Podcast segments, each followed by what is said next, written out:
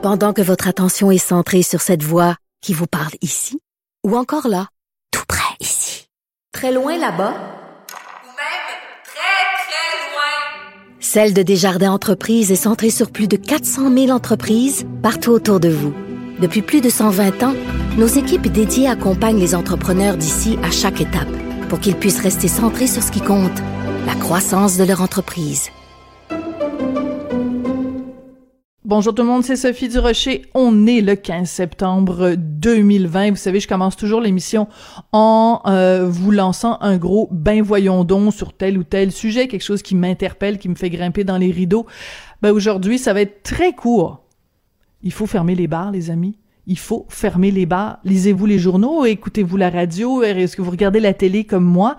Le nombre de cas d'éclosion partout au Québec qui sont liés à des bars. J'aurais pas assez de toute l'émission pour faire la liste des bars qui sont impliqués dans des éclosions, que ce soit 10, 20, 30, 40, 80 personnes.